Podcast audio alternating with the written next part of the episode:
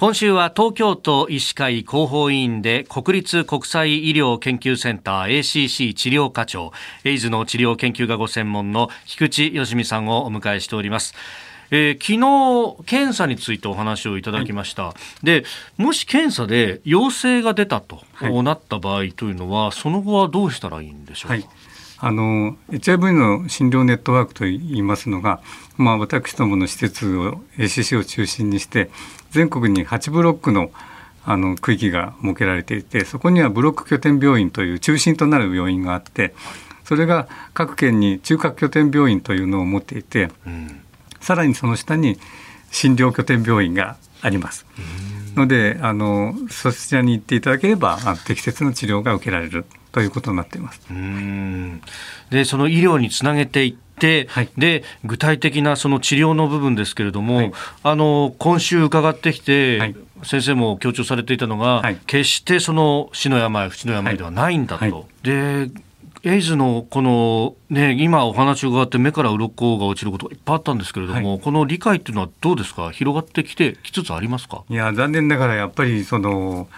うんまだその死に至る病であるとか、うん、そういうふうに思って不治の病というふうに考えられている方がたくさんいらっしゃるんじゃないかというふうにあの思ってますのであとは私たちもそのやっぱり情報発信が足りなかったのかなというふうにもちょっと思います。まあ、なんというか正しく病気をすることで正しく、恐れることができると、これ、コロナでわれわれも学んだところですけれども、はい、エイズも同じだということですね。はい。というかもうエイズの時にそれをお教えできてなかったことが今回の反省にもつながるかなと感染症としては思います。感染症はやっぱりこれからも絶対あの新興最高感染症新しいものとかもともとあったものが盛り返してくるとかそういうことは絶対繰り返されていきますので感染をいかに防ぐかというのがですね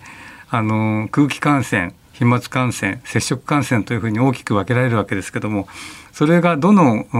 電波様式で来るのかそういうことから考える必要がありますし、はい、たとえその感染症にかかってもそれであのばい菌にかかって汚いとかですねコロナの時もそういうことがあったと思いますし、はい、東京から帰省するなとか、はい、親に言われたとかたくさんそういった話を聞きますし。あのそういう差別偏見というのはどうしてもなくならないと思うんですが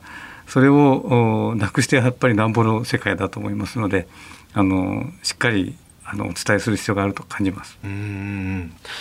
えー、今週はエイズそして HIV 感染症についてお送りしてまいりました。先生詳しく知りたい人でアクセスするといいホームページなどなどなんか情報源というのはありますか、はい。やっぱりあのいろいろな情報があの飛び交っている時代ですけどもやはりこういういろいろな病気をあの見た時には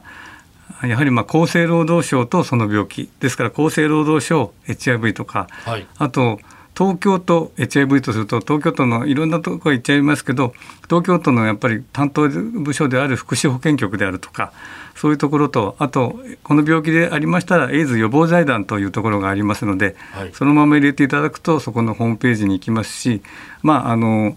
僭越ながら私どものホームページでももちろんあのエイズのことを書いてますのでそういったところとかですね、はい、あとちょっと話題になってますけど感染源のホームページにもあの感染に関することはいろいろ書かれてますので、あのそういったところ正しい情報ソースにアクセスして正しい知識を得ていただく。そしてまあ恐れてもいいのでどうなんだこれだから怖い。ただ漠然と怖いじゃなくてこういう感染経路で予防ができないから怖いんだというふうな感じであの恐れていただいて、えー、予防の原則がありますのでそういった対応をしていただきたいというふうに思います。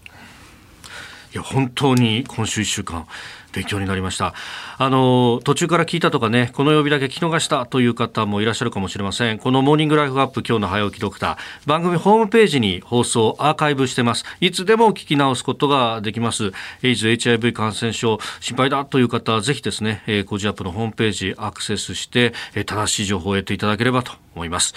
今週は国立国際医療研究センター ACC 治療課長菊池義美さんにお越しいただきました。先生一週間どうもありがとうございました。どうもありがとうございました。